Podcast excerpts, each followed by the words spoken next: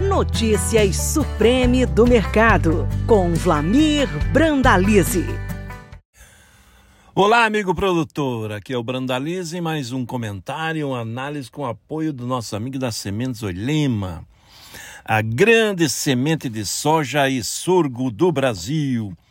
E hoje vamos fazer um resumo aí e uma projeção do que vem pela frente, o que pode acontecer e o que aconteceu em 2022. Primeiramente, eu, tivemos aí um ano que começou com a guerra lá na Ucrânia em fevereiro, então acabou uh, trazendo uma disparada nos preços do petróleo, depois a guerra avançou, fertilizantes desapareceram no mercado internacional, cotações dispararam, custo de produção mundial subiu forte, automaticamente fez o produtor aí se reinventar. Então foi um ano de reinvenção em que tivemos seca forte no sul do Brasil, perdendo grande parte da safra da soja. A safra brasileira deveria ser próxima de 140 milhões de toneladas, acabou vindo em 124 milhões.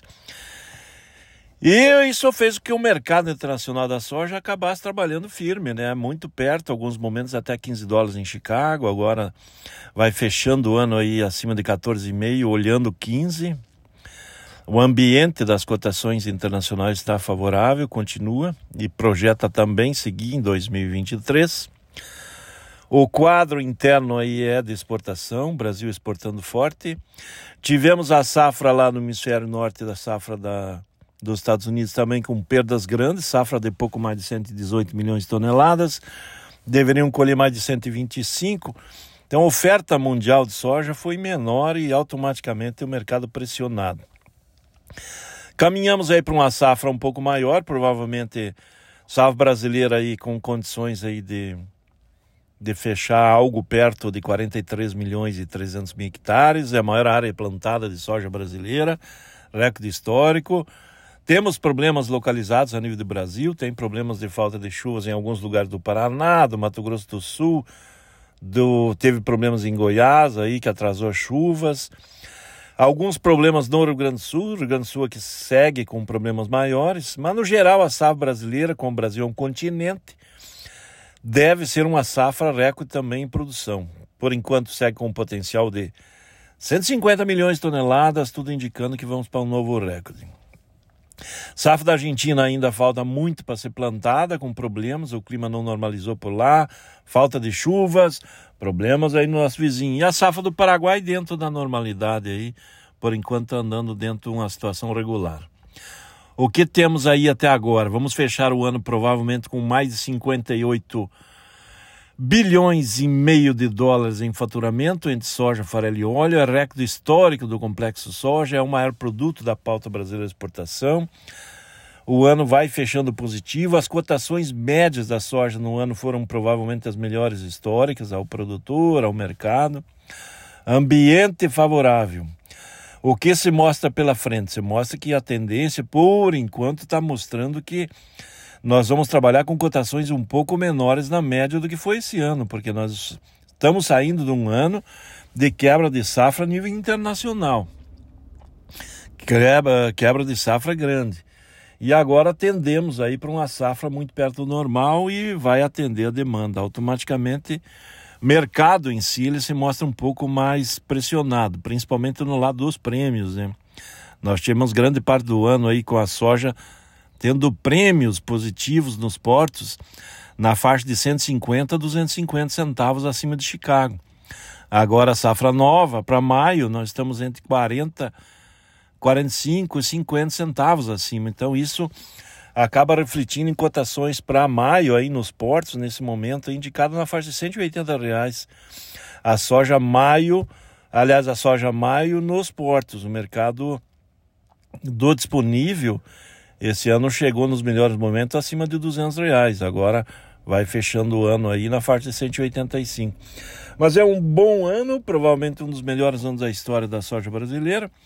E caminhamos para ser um novo bom ano, justamente em função de avanço forte na área plantada, boa tecnologia empregada e tudo indicando que vamos ter boas produtividades. Aí a grande questão, o produtor vai ter que se planejar para fazer boa comercialização, vai ter que acompanhar muito o mercado. Nesse momento temos aí cerca de 25% da, da safra negociada, quando o normal seria perto de 40%. Então tem muita soja é, atrasada na comercialização e vai chegar na boca da colheita aquela correria. Então, esse é o alerta que temos. O mercado deve ser um mercado favorável mas não deixar para vender na boca da colheita. Um risco muito grande para o produtor de soja. E o mercado do milho? O mercado do milho que reflete muito no, no, no sorgo, né? Ambos aí positivos em 2022. Caminhamos para um 2023 também muito favorável. A safra do hemisfério norte desse ano de milho, que é que é o formador também da cotação do sorgo. Os americanos entre Estados Unidos, uh, Ucrânia e Rússia, a safra de milho foi comprometida em mais de 50 milhões de toneladas, ou seja, perderam 50 milhões de toneladas. E isso vai fazer falta no mercado de milho de 2023. Então, a nova safra do hemisfério norte, se estiver dentro da normalidade, vai entrar em outubro, novembro de 2023. E o mercado vai ver esse milho aí a partir de dezembro e janeiro de 2024. 2023, dezembro, janeiro de 2024. Então, caminhamos aí para um ano excelente de milho novamente em função do grande buraco aí que está sendo deixado pelos Estados Unidos, pela Ucrânia em função da guerra, pela redução de plantio, quebra da safra americana, redução da área também dentro da Rússia e automaticamente um bom ano de milho se projeta. Aqui no Brasil nós estamos com milho aí batendo a casa dos 40 provavelmente perto de 42 milhões de toneladas embarcadas nesse ano 2022, sendo que o faturamento acima de 12,5 bilhões de dólares. Veja aí também um grande produto brasileiro. O que se espera para 2023? Exportações na faixa de 50 milhões de toneladas de milho e produção de milho na safra de verão e safrinha, fechando com cerca de 130 milhões de toneladas esse é o que se projeta aí.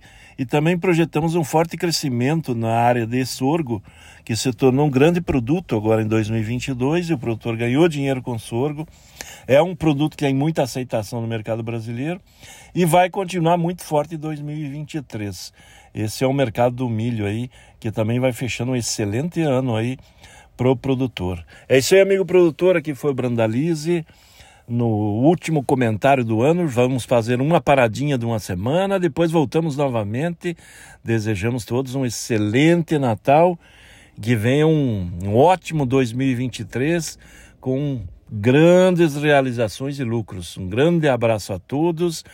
Esse é o abraço aí também do nosso amigo da Sementes Oilema, grande semente de soja e sorgo do Brasil. Um grande abraço a todos, até o próximo.